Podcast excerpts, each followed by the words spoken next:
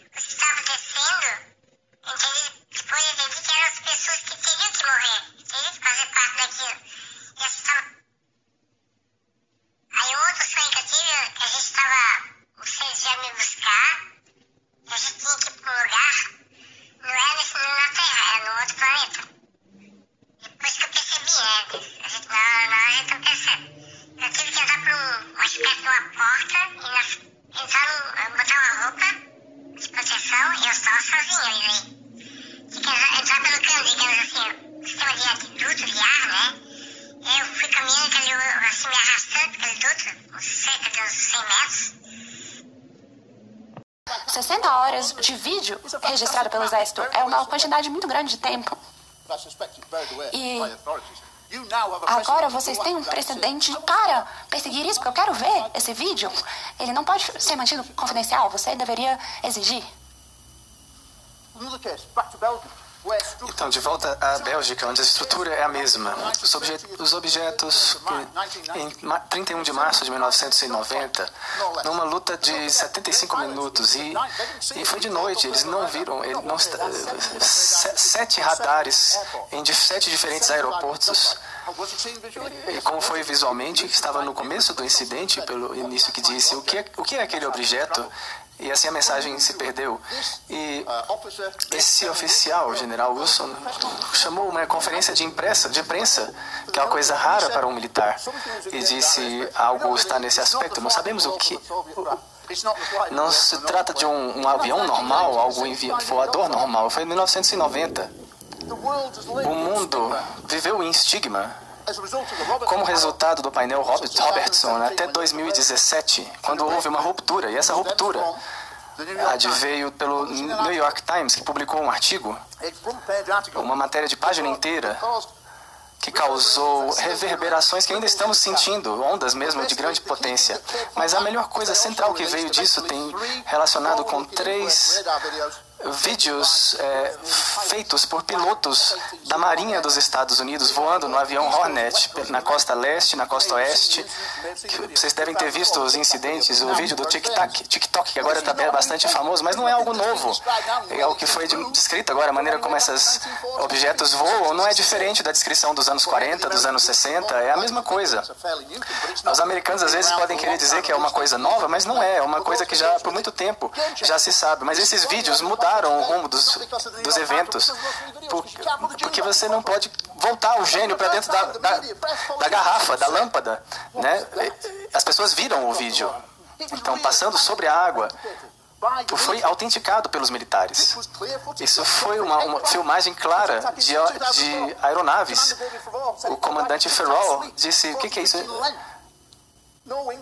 Não tem asas, não tem rabo. Esse objeto voando de um lado para o outro. era real. Eles tiveram que reconhecer que era algo real. E teve uma audiência no Congresso em maio desse ano e foi dito que existem tantos incidentes que nós não podemos explicar. E a tecnologia está nos permitindo é, perceber. Nós não podíamos fazer isso antes. E essas coisas agora estão por toda parte. Com as tecnologias que nós podemos simplesmente pegar e filmar. E tem uma questão de segurança aqui. E se reuniram no relatório de 2021, de junho, ou seja, 11 é, quase acertos com uh, pilotos americanos que voavam em aviões milionários e não poderiam. A, a, forma de voar era tão diferente. Então o que eles concluíram? Ou como você quiser chamar OVNIs ou qualquer outro nome, todo mundo sabe o que um OVNI ou um UFO é. Nós vamos falar o que elas possam ser, mas alguns OVNIs são semelhantes fisicamente, como alguns pilotos explicaram. Tem, não são adversários, não são outra coisa. É, muitas gerações à frente da nossa tecnologia são coisas que não podemos explicar. O relatório de junho disse temos esses casos que não podemos explicar. E temos o relatório do Passports. Então, porque eu gosto de ser dramático, eu vou fazer isso para vocês. Isso é o que nós sabemos. Vou mostrar para vocês. Aceleração instantânea e para ali na na frente. E sobe rapidinho. E rapidinho para baixo. Mudança de ângulo, 90 graus, com grande velocidade. Acelere e para. Ou seja, as voos reversos para frente e para trás, no mesmo padrão. Nós não podemos fazer isso. Nós estamos ainda muito distantes disso em termos de tecnologia. E também podem ser visíveis aqui e ali se tornarem invisíveis. E agora visíveis. Eles podem ser visíveis quando querem. Parece ficção científica, mas isso tem sido visto e relatado em todo o mundo. Eles aparecem e desaparecem. Nós não podemos fazer isso. Não temos nem de perto fazer o que é isso. Não sabemos como pode ser feito. Essas características são tão diferentes pra, de qualquer coisa. Nessa, nós não estamos nem perto disso, nem longe disso. E isso é o motivo do segredo, porque já se sabia disso há muito tempo, mas as pessoas não poderiam ficar sabendo, porque senão o público vai entrar em pânico, então não podemos deixar que saibam. E o Walter G. Wells e os milhares de pessoas pensaram que era uma Guerra dos Mundos de Orson Welles foi é, veiculado e as pessoas pensavam que estava acontecendo uma coisa, mas depois de tantos anos não existe um sinal real de que essa é uma intenção. É verdade que algumas pessoas ficaram feridas, mas se você tivesse aquele nível de tecnologia em 1942, poderia fazer qualquer coisa que quisesse, poderia ir para qualquer lado em um instante. E claramente, Robert Salles falaram dos aspectos da. O Nobel colega vai falar a respeito dos aspectos das armas que e também os aspectos as armas nucleares. Eles não gostam disso. Eles já passaram em áreas de armazenamento de armamento em é, usinas nucleares. Eles já foram vistos em todo o mundo, em lugares onde tem armas nucleares, e dizendo: fiquem longe disso. Então, quais são as evidências circunstanciais que nos fazem ter tanta certeza de que isso é algo tangível e tão real? Algumas rostinhos que talvez estejam uh, um pouco sonolentos olhando para mim, mas vocês deveriam estar interessados nisso. Porque ainda estamos nesse momento perdendo esse estigma. E este evento em que estamos é histórico. Ele deixará essa memória. E eu garanto a vocês que em cinco anos, este será uma, um lugar onde todos se lembrarão e olharão para esse lugar. Por que estivemos aqui? No que nos baseamos? Nos baseamos sobre o fato de que tantos pilotos militares em todo o mundo, centenas de operadores de radares, pessoas que controlam os seus, têm o controle das, das informações e não acreditamos em um relatório? Então, e por que isso é assim? Por conta do estigma que foi criado. Milhares de militares em todo o mundo já deram suas declarações.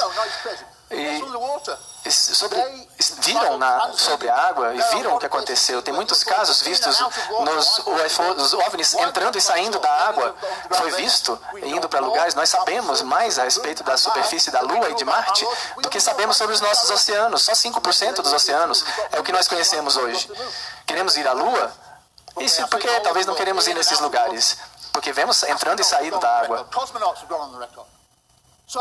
Então, eu já examinei as melhores evidências do mundo.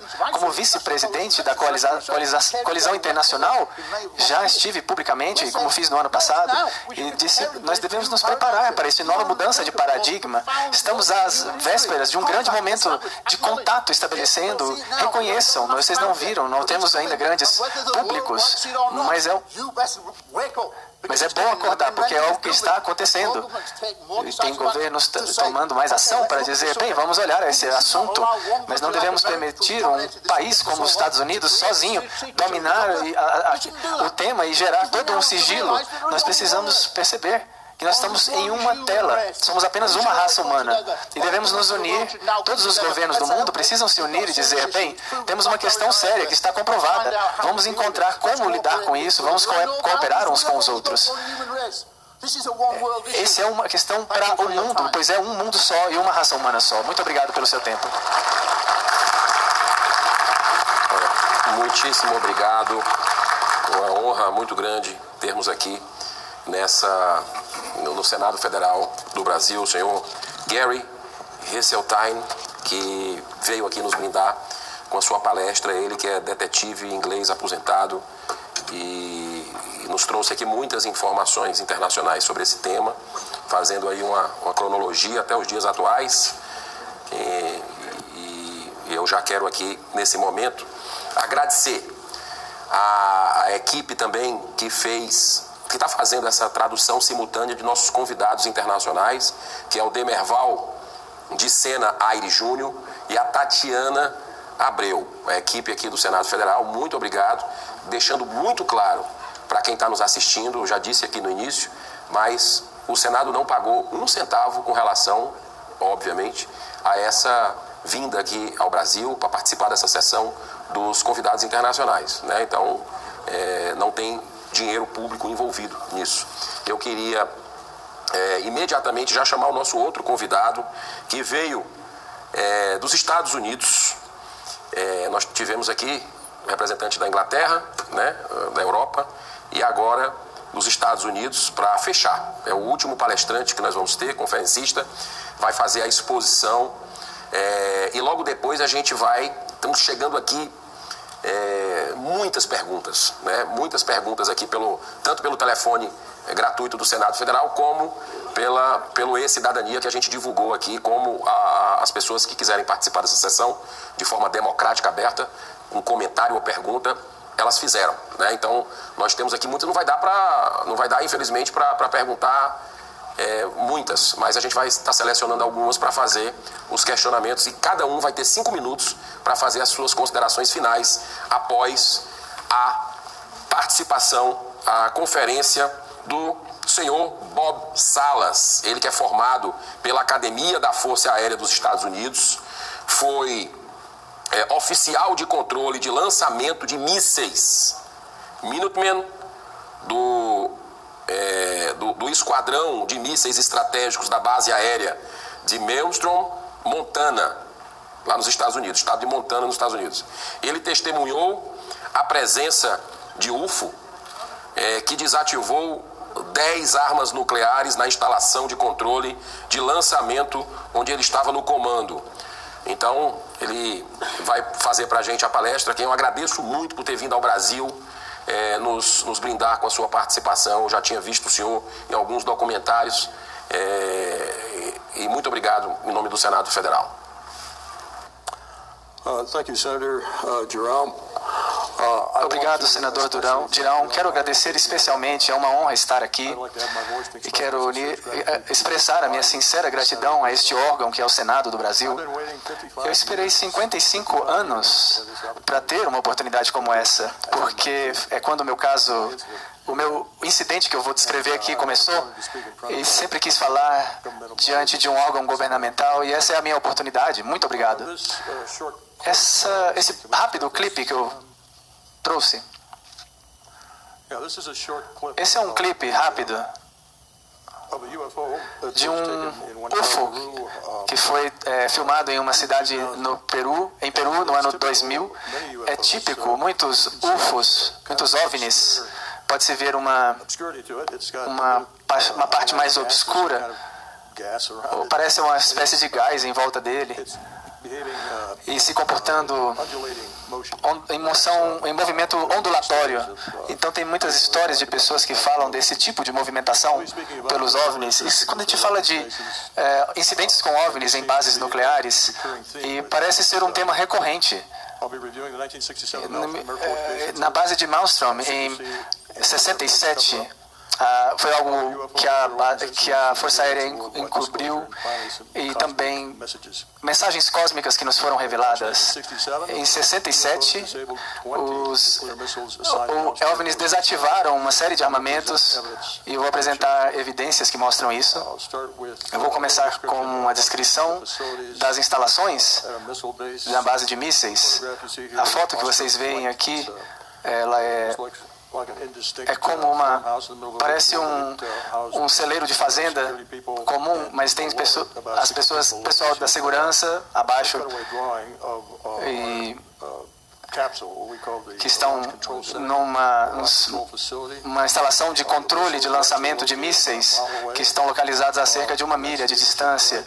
E essa imagem à direita mostra a localização dos mísseis, que nós chamamos das instalações de lançamento.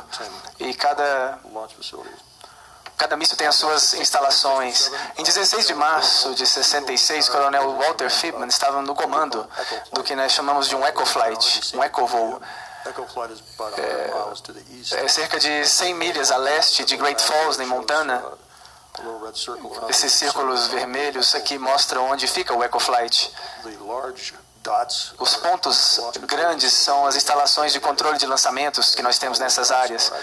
E os outros pontinhos são as, as instalações de lançamento em si. Eu iria colocar aqui um, um áudio. Em 1996, eu contatei o Coronel Figel e perguntei, pedi a ele para descrever os eventos que ele duas das instalações tinham guardas e pessoas de segurança que estavam trabalhando no, na, naquela instalação de, de lançamento e as, por volta de 8 horas da manhã os dois mísseis é, parecem ter desativado. Ele pergunta o que aconteceu e eles dizem a ele que os OVNIs estavam acima. E muito logo depois disso, os seus mísseis estavam desativados. O coronel ainda está vivo? E talvez ele tem certeza de que ele poderia testemunhar perante o Congresso dos Estados Unidos. Uh,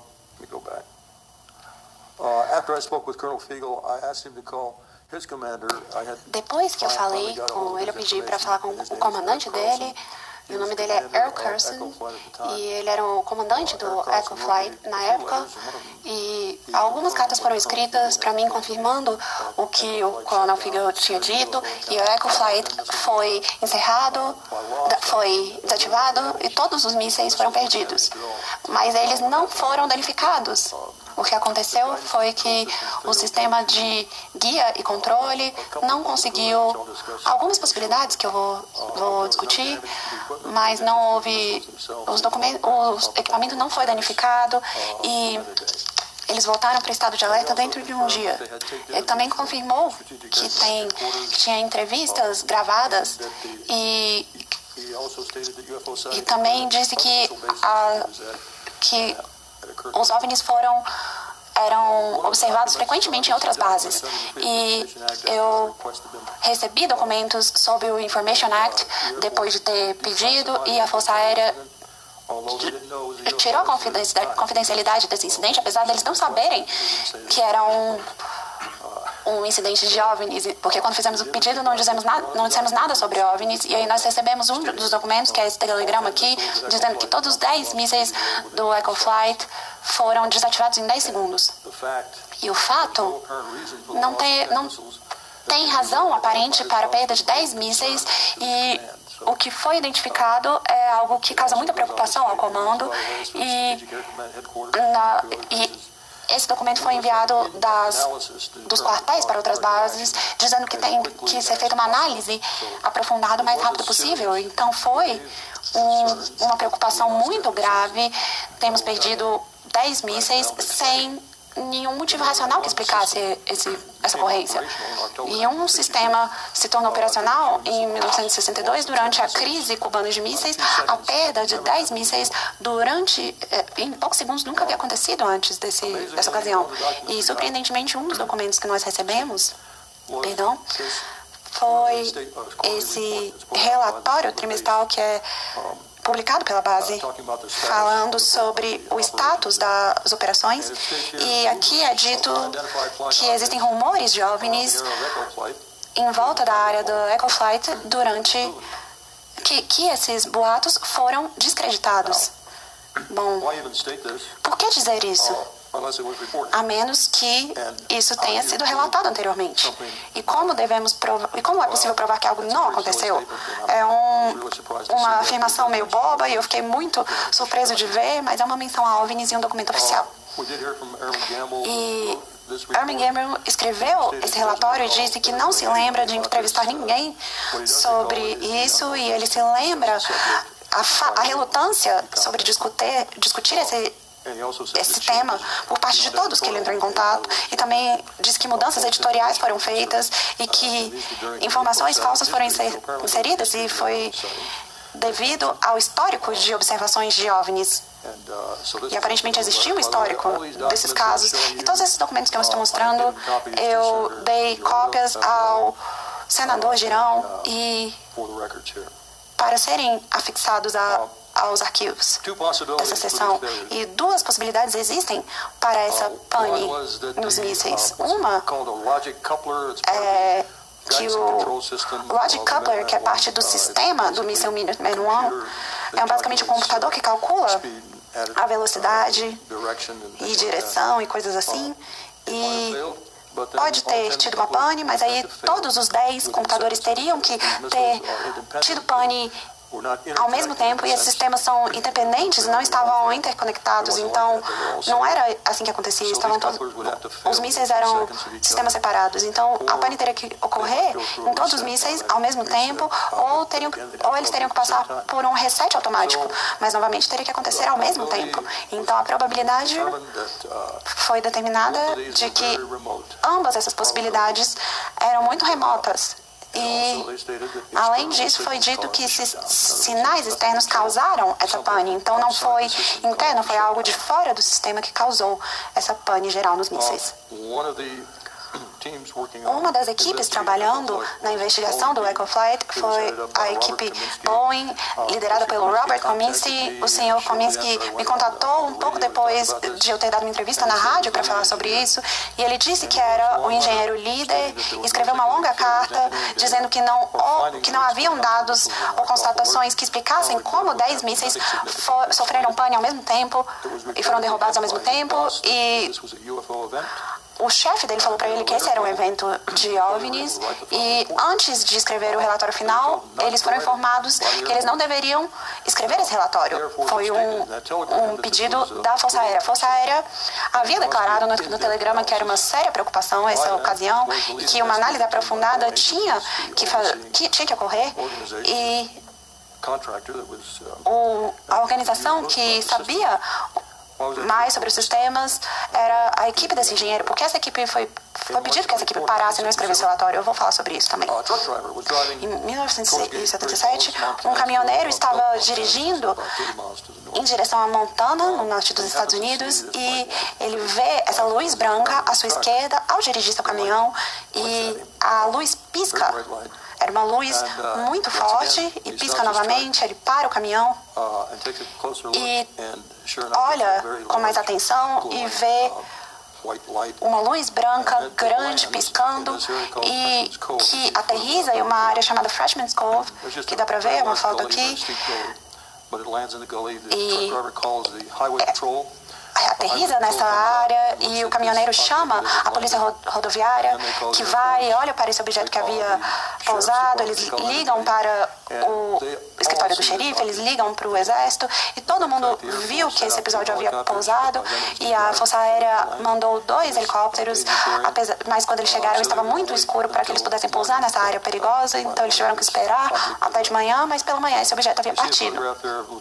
E dá para ver uma foto, uma foto do tenente Curtis Chase, que é o oficial da base de OVNIs, e a Força Aérea havia designado certos oficiais para que se coordenassem com a investigação Condon, que eu vou falar sobre em breve, mas o coronel Chase, durante esse incidente, escreveu um relatório muito extenso e muito bem documentado. Em, 30, em 24 de março de 1967. Uma das testemunhas que se apresentou foi o tenente Robert Jamison, e o tenente Jamison era o chefe de manutenção que cuidava de muitos dos mísseis de forma cotidiana e 20, em 24 de março, nessa ocasião, ele recebeu uma ligação às 10 da noite e eu tenho o vídeo e o áudio, mas para poupar tempo, eu vou repetir o que ele disse.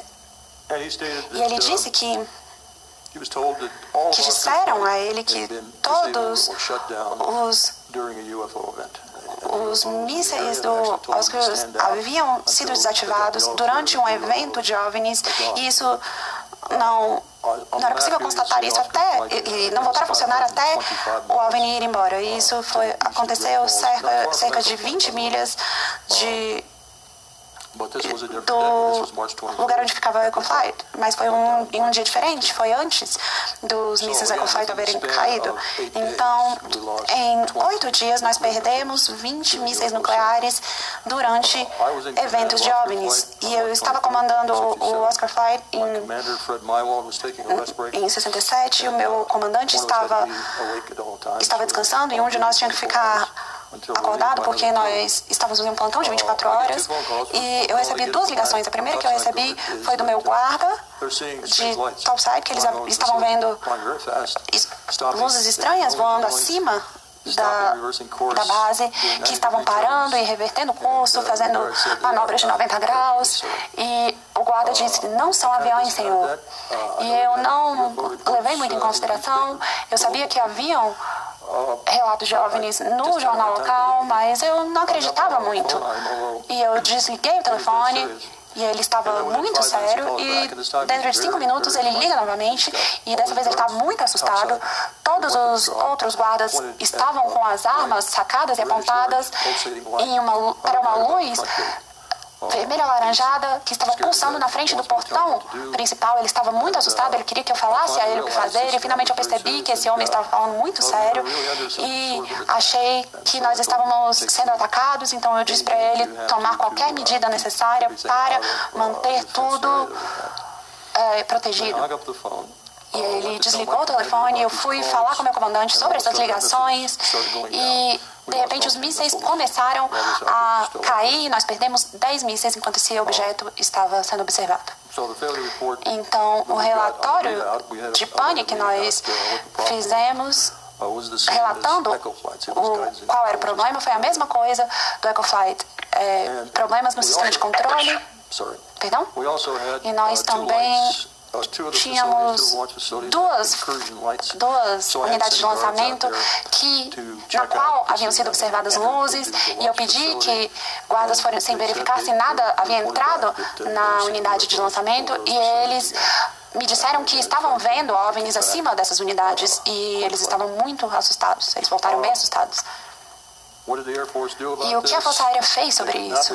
Eles não relataram a nenhuma equipe, eu nunca ouvi falar sobre o EcoFlight enquanto estive, estava trabalhando lá. Ninguém sabia do Oscar Flight.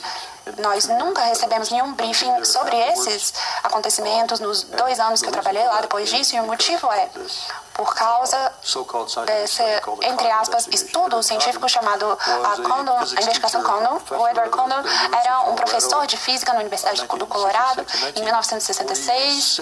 Em 1946 ele havia sido acusado pelo diretor do FBI, J. Edgar Hoover, de ser um espião comunista, um espião soviético. E ele, e se isso era ou não verdade, mas ele perdeu sua, seu acesso de segurança às informações em 49 e em 66 o FBI contata ele novamente e pergunta: Você quer ter, ser recebido novamente no FBI? Ele diz que sim.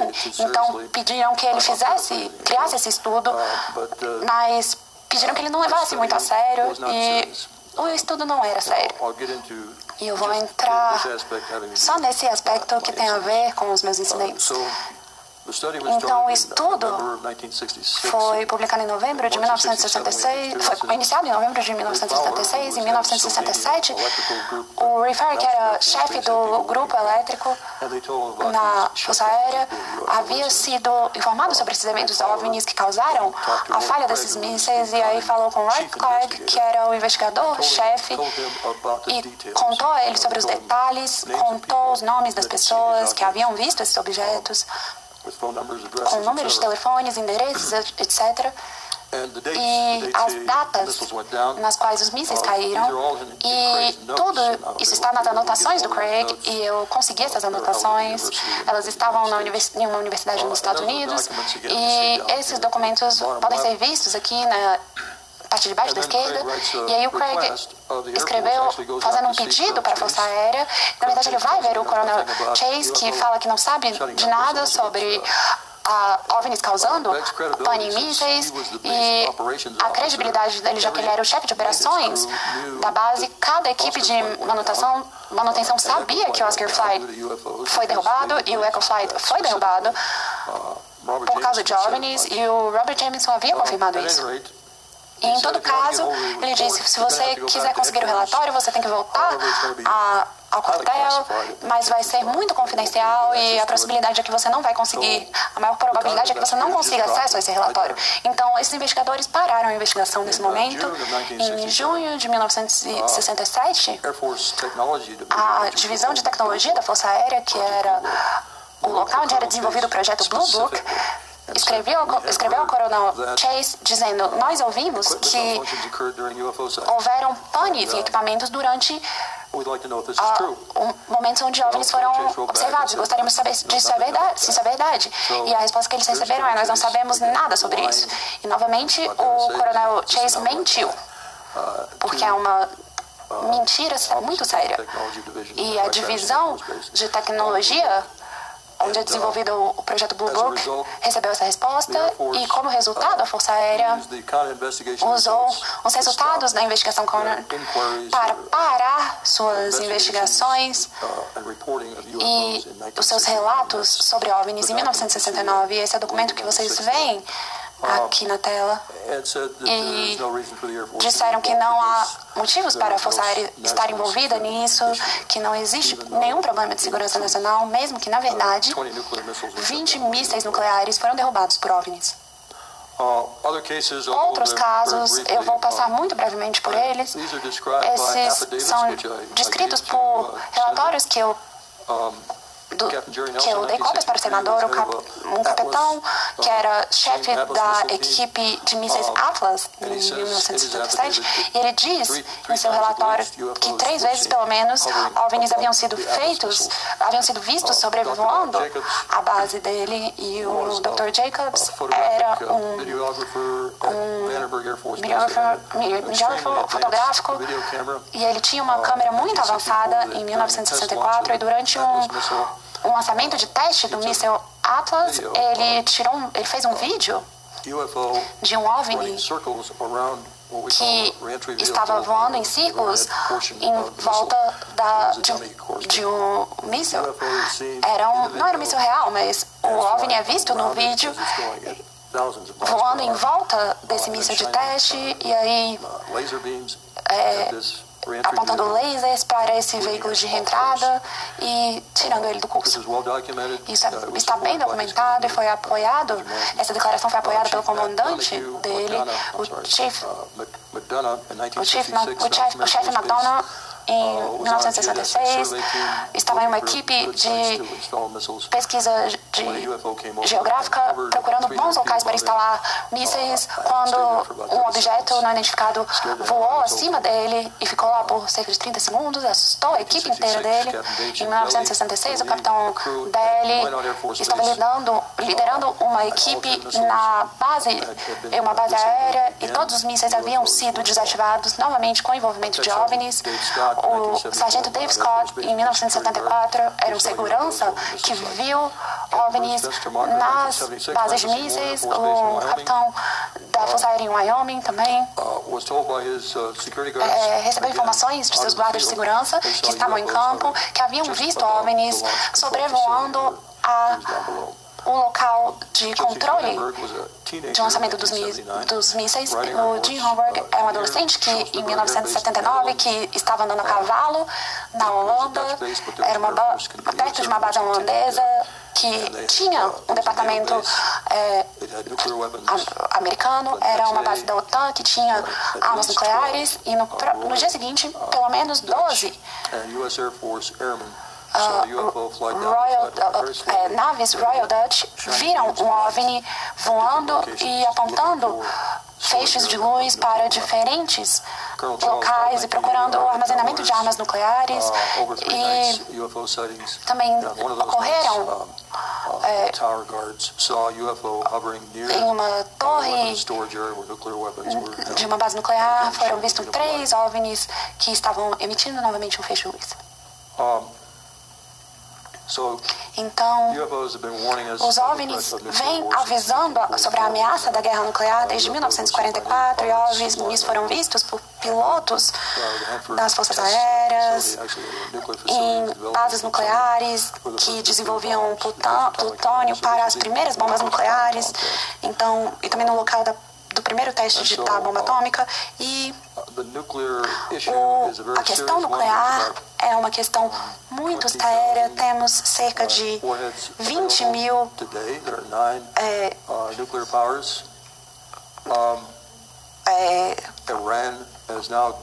armas nucleares disponíveis hoje em dia. O Irã, o tratado que nós temos com o Irã para parar o seu avanço nuclear já foi dissolvido. Então, eles podem desenvolver armas nucleares, quem sabe, se eles fizerem isso, a Arábia vai fazer isso também. E nós temos dois, duas potências em guerra, o Paquistão, também temos a Rússia, que ameaçou o uso de armas nucleares no conflito com a Ucrânia. Então, a questão das armas nucleares é muito séria hoje em dia, eu acho, e eu não acredito na ideia de que a guerra nuclear não é possível e tudo que é preciso é o uso de uma arma nuclear tática que pode acontecer em qualquer lugar no mundo, ou algum acidente pode acontecer em qualquer lugar do mundo que pode desencadear uma guerra nuclear. E sem a disseminação de governos como o do Brasil, que está tomando essa iniciativa, e novamente eu, eu te agradeço pelos seus esforços, senador Girão essa tradição de confidencialidade continuaria. E essa confidencialidade é, diminui a confiança do público em seus governos durante a, as crises, como a crise nuclear e o aquecimento global. E com a disseminação de informações, se os governantes levarem a sério a disseminação desses segredos, teremos um grande impacto positivo na civilização humana, incluindo a urgência de trabalhar juntos para enfrentar um uma coisa em comum que não conhecemos, que é desconhecida, e confrontar os desafios da humanidade juntos. Então, para resumir, eu acho que nós temos mensagens cósmicas aqui. Nós sabemos agora que não estamos sozinhos, que já tivemos tantos relatos credíveis sobre a existência de OVNIs e outras Outros seres vivem no mesmo cosmos e nunca devemos parar de tentar abolir as nossas armas nucleares ou outros meios de autodestruição. E nós somos responsáveis por aumentar o nosso nível de entendimento e preocupação uns com os outros e em todas as formas de vida no planeta. Obrigada. Olha, nós que agradecemos, thank you very much, é, Mr. Robert Lambert Salas. É, que é pesquisador americano é, de ufologia. Thank you very much, muito obrigado. Em nome do Senado brasileiro. Olha, a gente aqui tem recebido muitas perguntas, né? E também comentários. O, é, é são muito importantes essas informações que estão sendo trazidas aqui, né? Essa, essa reflexão agora trazida por, por Bob Salas, me permite é, chamar assim, porque de alguma forma, nós estamos vivendo uma guerra, né? Estamos vivendo uma guerra com proporções já é, de muitas vidas perdidas na Ucrânia, na a guerra da Rússia com a Ucrânia, muitas vidas perdidas, muita gente é, fugindo, né? Destruição. Um nível terrível de destruição também, é, a questão da repercussão da, da miséria, da, da, impacta no planeta inteiro, como, e colocou aqui o Bob Salas, a preocupação dessas inteligências, né? É, que, que não se tem muita informação, mas ele deu o testemunho dele aqui, é uma preocupação com a eventualmente uma guerra nuclear, né? Então é, isso realmente para a humanidade, é, se a gente sabe que uma borboleta bate uma asa, é, que, que, que, que bate as asas né, próximo da gente, tem repercussão em termos cósmicos, né? Do outro lado, lá no Japão, né? Pela pela questão aí da, da física quântica, uma série de outras situações, a gente imagina aí que pode acontecer com a guerra é, nuclear. Então é bom saber, é bom ter essa, é até alentador ter uma, uma, uma informação como essa que ele nos passa para saber que de alguma forma existe uma preocupação não apenas de nós aqui, né, com, com o que pode acontecer, porque a repercussão é, é, é planetária, na verdade. Então eu quero agradecer.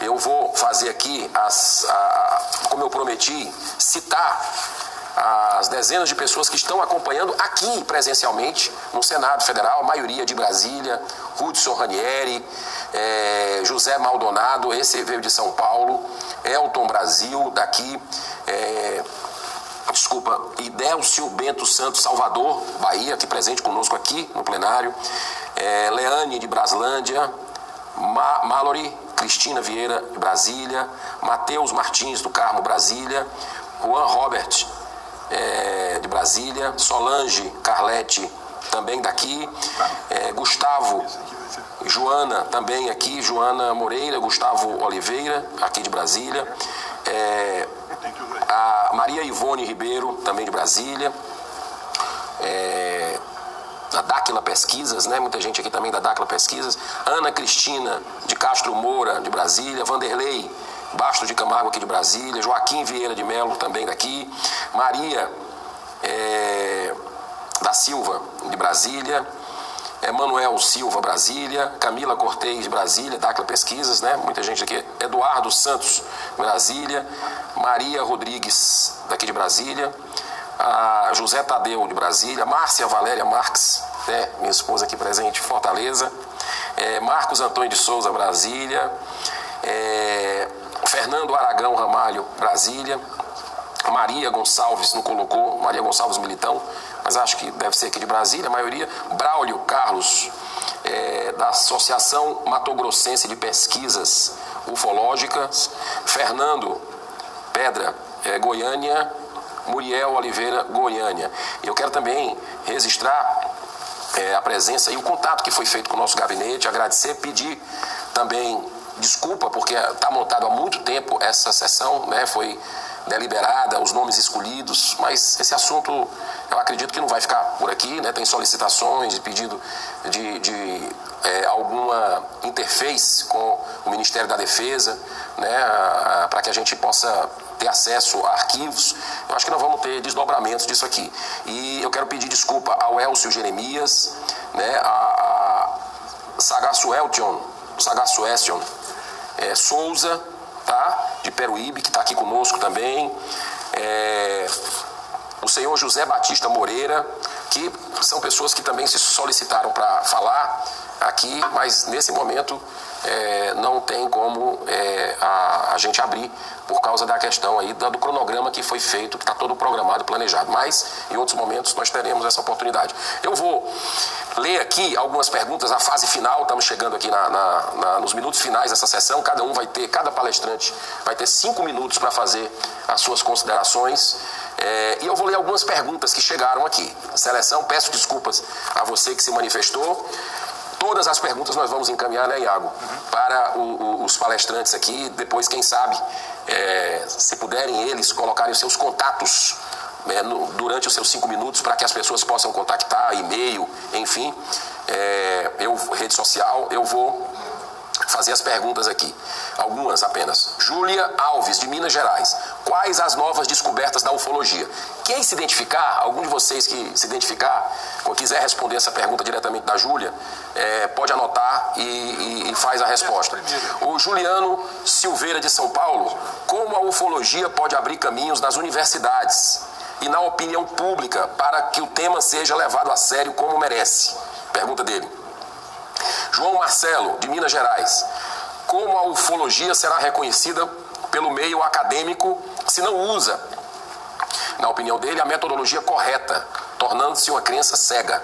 Então, uma pergunta que, é, é, que cada um aqui pode, de alguma forma, fazer a colocação. A gente é democrático, estou fazendo aqui as perguntas que, é, de uma certa forma, com críticas e também com comentários. Isso aqui faz parte do processo e a gente tem que de alguma forma manifestar essa opinião das pessoas. O Pedro Ferreira, do Distrito Federal.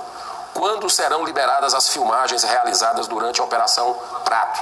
Tá? Então, pergunta dele.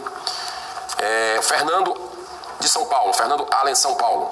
Os dados históricos de aparição de OVNIs são de ao menos 75 anos atrás. Vocês concordam que não podem ter sido feitos por humanos? É o questionamento dele. O Newton Rampasso de São Paulo, há projetos educacionais para introduzir a agora confirmada realidade da ufologia nas escolas, colégios e universidades do Brasil? O Vitor Guerra, de São Paulo, por que esses arquivos que se dizem secretos não podem ser divulgados? A Ruth Oskman, de São Paulo, o que vocês pensam da interferência americana em vários países no caso de quedas comprovadas de UFOs?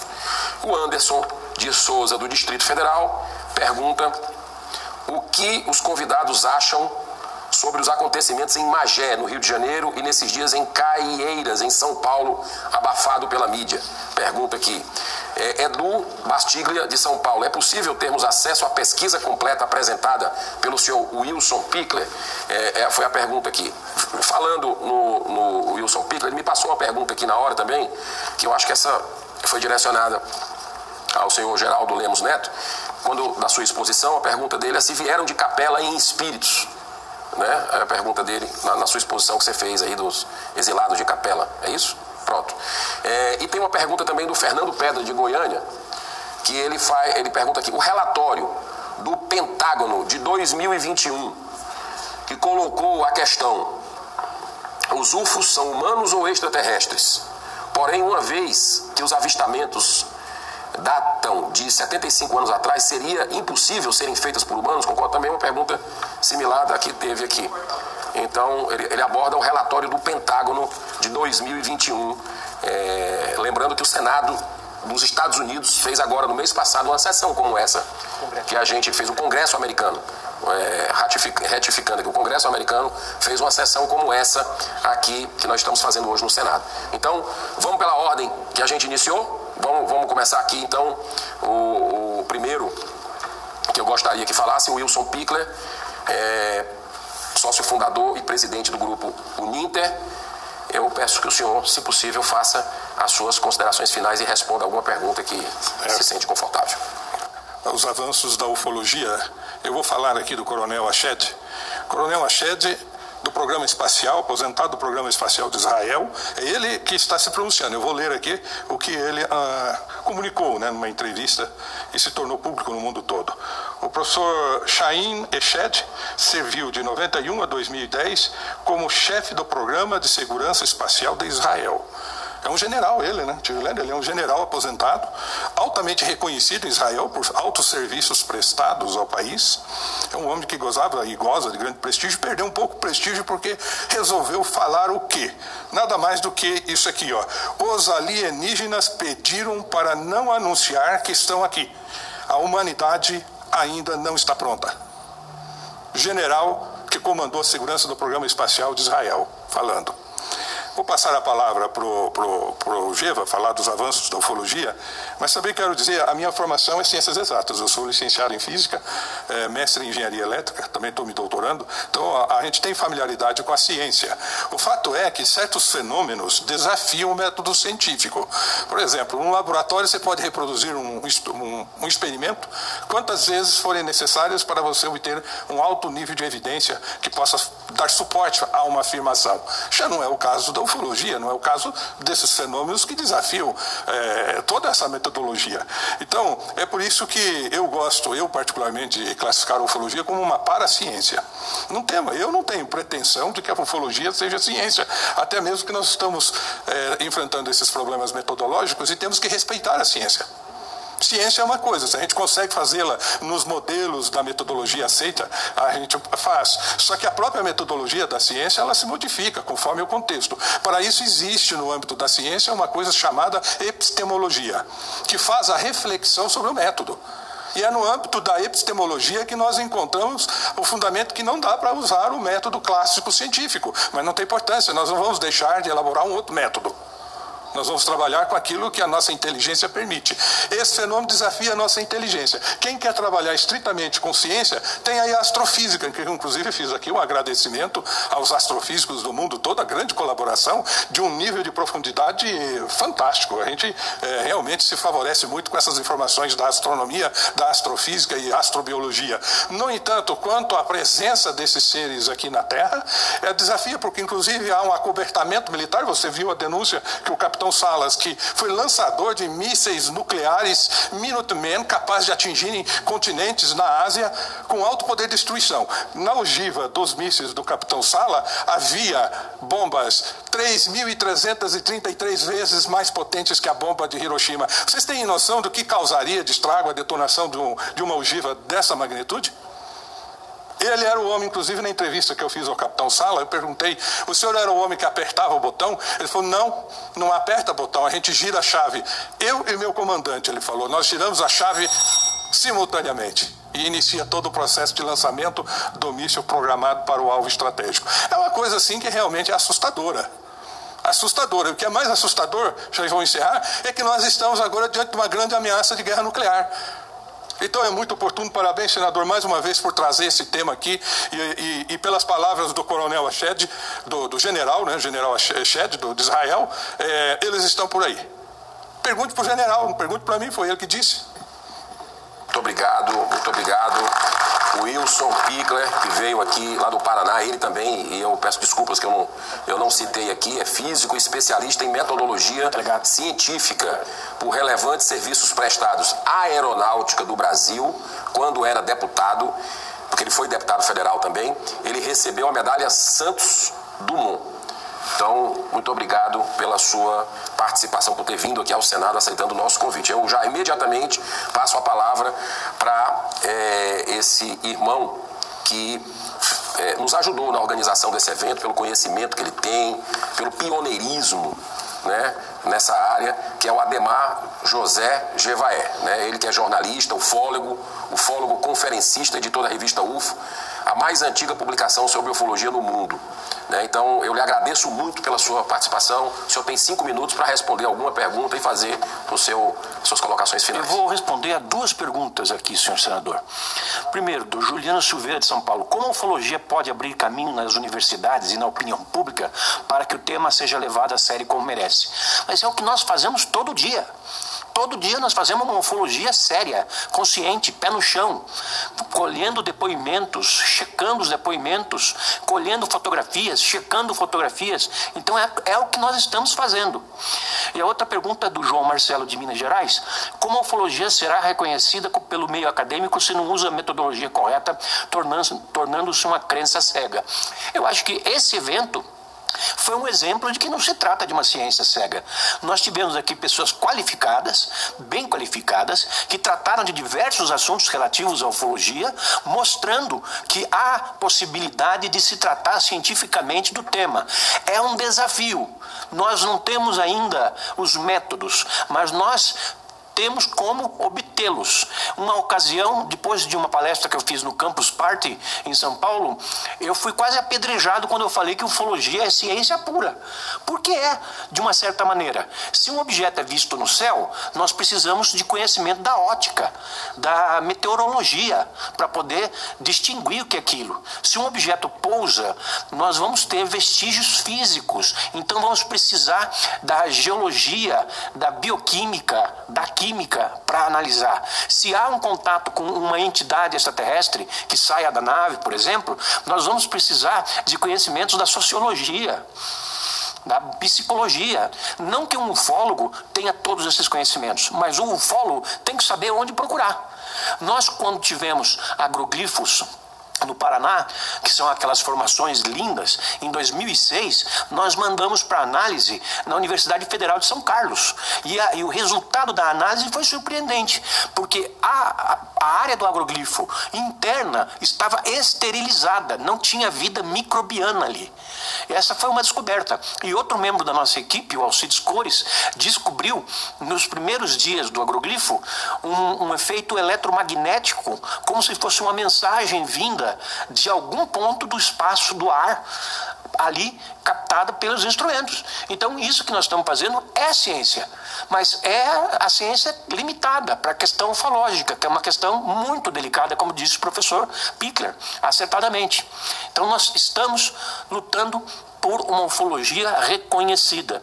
Inclusive, queremos que os documentos da Força Aérea Brasileira sejam abertos. Inclusive, alguém perguntou aí quando serão liberados as 16 horas de filme da Operação Prato. Meus amigos, eu nem sei mais se esses filmes ainda existem, se eles estão no Brasil, se eles estão fora do Brasil, se eles foram levados para os Estados Unidos, como tantas coisas que acontecem aqui são levadas para os Estados Unidos. E eu quero aproveitar, encerrando a minha fala e as minhas considerações, e entregar ao senador a Carta de Brasília, assinada por todos os membros da Comissão Brasileira de Ufólogos, em que nós fazemos as nossas ponderações a respeito do fenômeno e fazemos requerimentos, entre eles o que, o que diz respeito a nós termos uma entidade mista de pesquisas ufológicas entre cientistas, ufólogos, militares, pessoas civis, tranquilo. O importante é que se faça algo nesse sentido, organizadamente, para que nós tenhamos mais êxito na nossa pesquisa. Muito obrigado pela oportunidade, senador.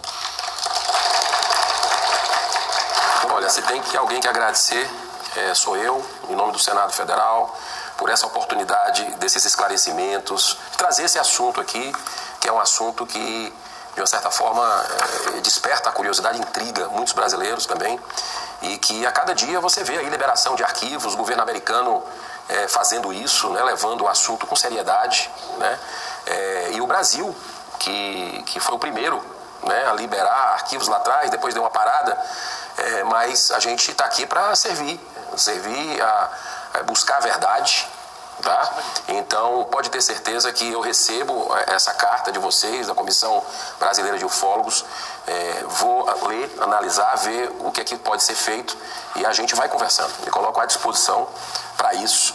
É, aqui a partir do nosso mandato no Senado Federal. Eu já passo a palavra imediatamente aqui para o nosso, nosso terceiro expositor dentro da linha cronológica, é, o, o senhor Jackson Luiz Camargo, que é especialista na análise de documentação é, oficial. Então, é, você pode falar daí mesmo, pode puxar o microfone aí. O senhor tem cinco minutos, Jackson, para, de alguma forma, se quiser responder uma pergunta. Teve até uma da Operação Prato, que, que eu acho que, é, que foi feita. O, o Gevaé aqui já, já deu uma entrada, mas você fica à vontade também para